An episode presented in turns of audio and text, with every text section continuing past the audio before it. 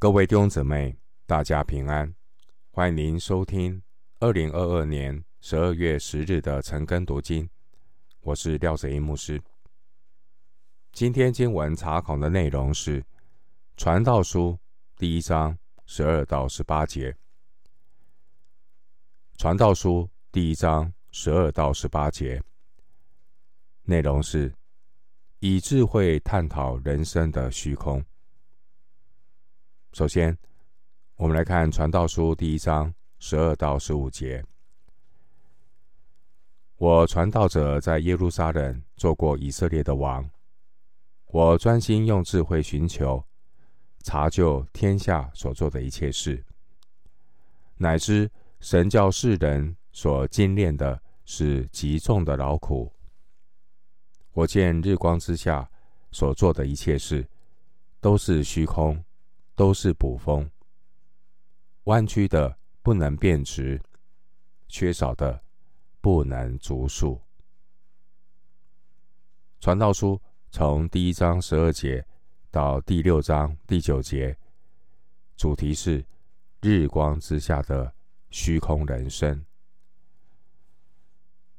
经文十二到十八节是传道者倚靠智慧寻求。意义的结论，这个结论就是以人为中心的智慧和寻求都是虚空。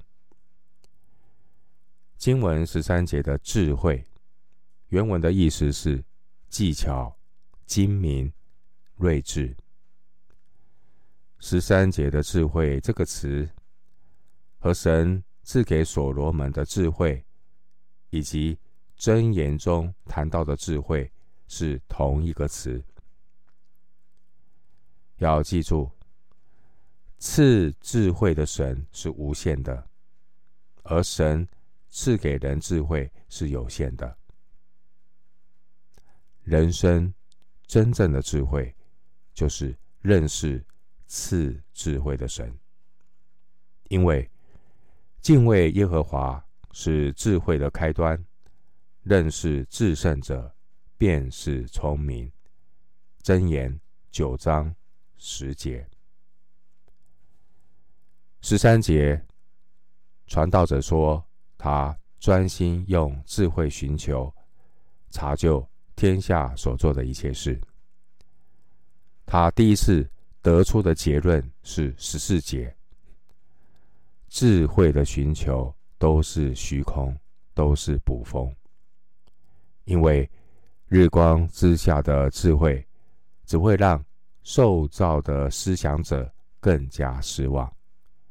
因为人的智慧只能做出诊断，却无法提供解决生命问题的药方。经文十三节说：“神叫世人所经练的是极重的劳苦。”意思是神。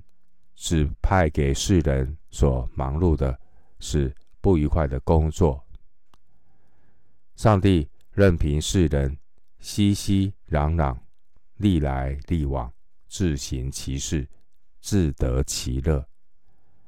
人在地上过着没有神的生活，而虚空的心灵却是让人始终无法轻看、漠视。也无法摆脱的，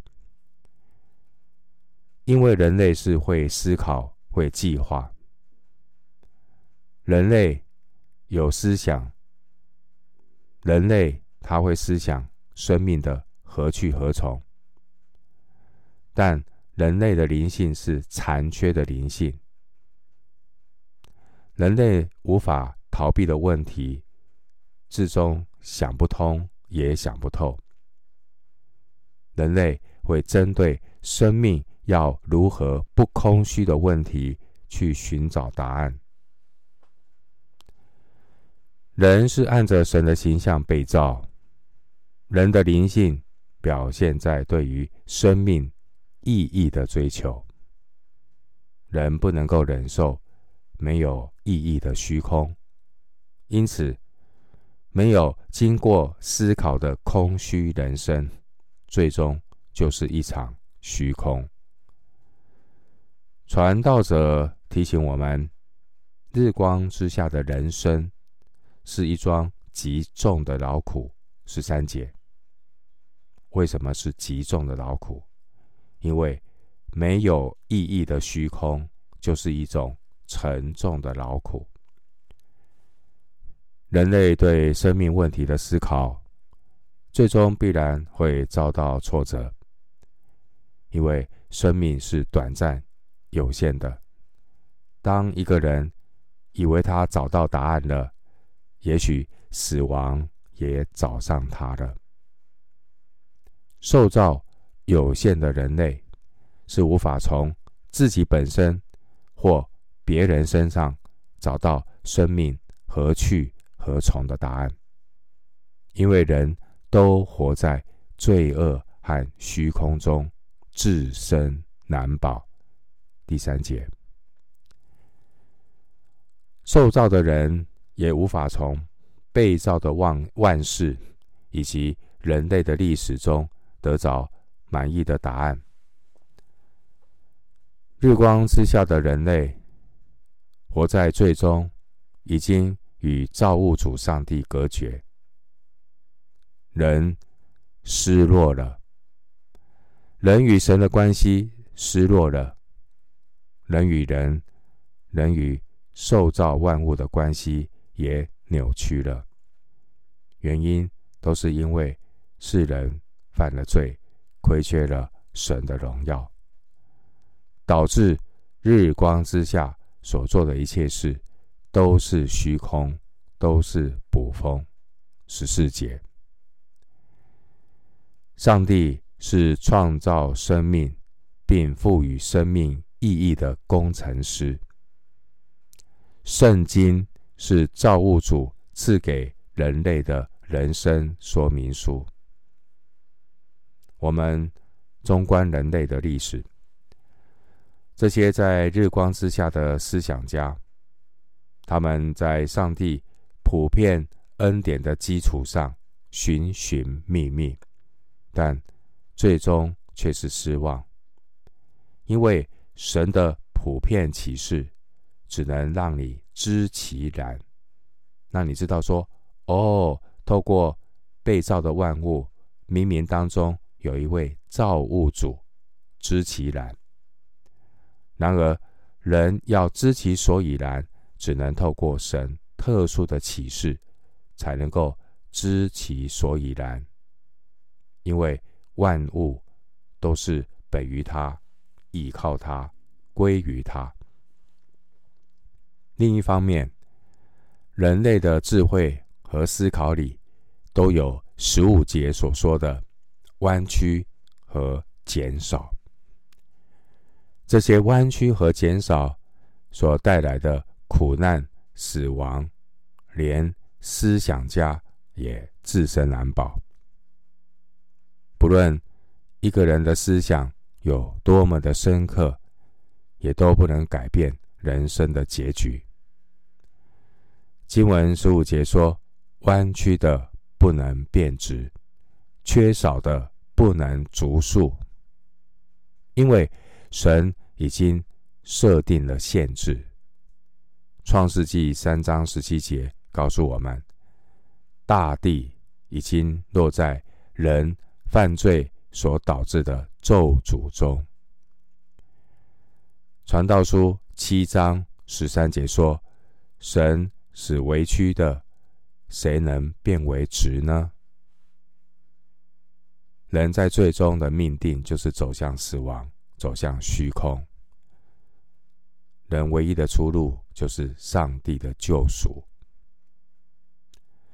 人的智慧只能让人发现生命的问题，却无法解决生命的问题。唯有来自日光之上的上帝，才能够赐给我们救恩的启示。唯有透过神救恩的启示，才能够带给我们丰盛的生命、人生。才会有满足的喜乐，弟兄姊妹，一个人生命的改变，是因为他得着日光之上的视角，他有不一样的眼光来看人生，以至于他的人生有不一样的价值观和追求。人生关键的问题就是人被造的目的，人是谁，以及人与神的关系。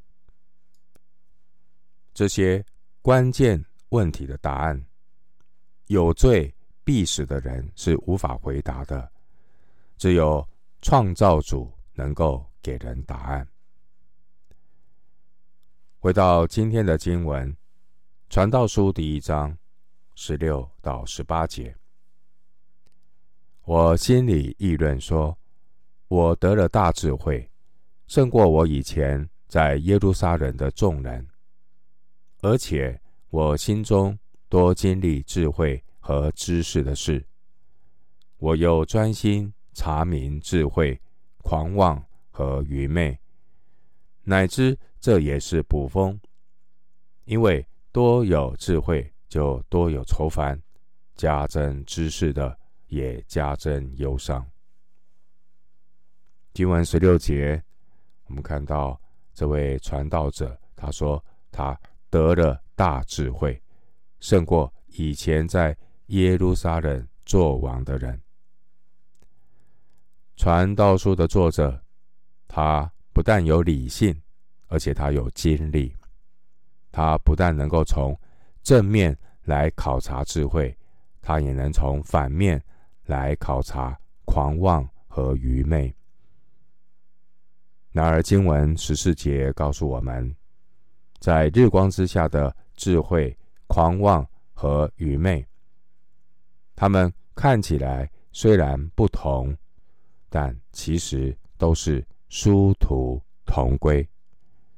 无论是聪明的哲学家，或是不学无术的愚昧人，他们都无法解决生命的问题。所以经文十七节告诉我们，最终的结果也是捕风，也是虚空。经文十六节出现“知识”这个词，“知识”原文的意思是洞察力或是智慧，和创世纪二章。九节、十七节的分别善恶的分别是同一个词，在其他圣经经文中，知识也翻译成知道、认识、明白。因此，十六节的知识包括两个要素：首先是知道一件事，或者知道去哪里找。第二个要素就是懂得如何分辨。经文十八节说：“多有智慧，就多有愁烦；加增知识的，就加增忧伤。”人如果想要用有限的理性来解决生命终极关怀的问题，只会把问题放得更大，因为。日光之下的人生观是封闭的，是循环的，受到局限。只知其然，不知其所以然。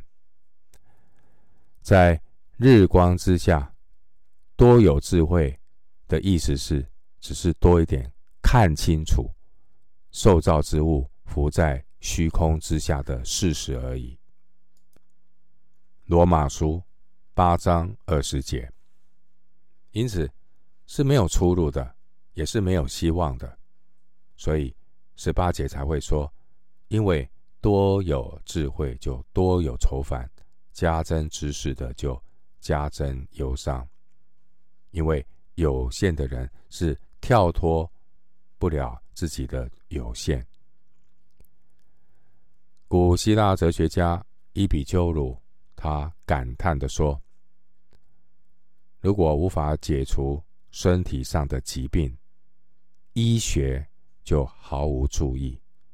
同样的，如果无法去除心灵上的苦难，哲学也是毫无用处的。经文十二到十五节说出了智慧人的无能为力。十五节说，弯曲的不能变直，缺少的不能足数。另外，十六到十八节也说出了智慧人的无可奈何。十八节说，多有智慧就多有愁烦，加增知识的就加增忧伤。弟兄姊妹，人的智慧也是神所赐的，神赐给人智慧，但智慧不是神，智慧是有界限的。智慧并不能够解决罪恶、苦难和死亡这些根本的问题。敬畏耶和华是智慧的开端，认识神、敬畏耶和华才是人生困境的药方。人在最终与神隔绝，再大的智慧，也无法使人掌握人生，反而成了痛苦的重担。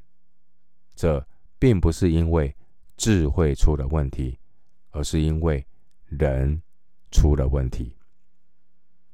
因此，上帝赐给人智慧，是为了让人提出问题，而不是帮人解决问题。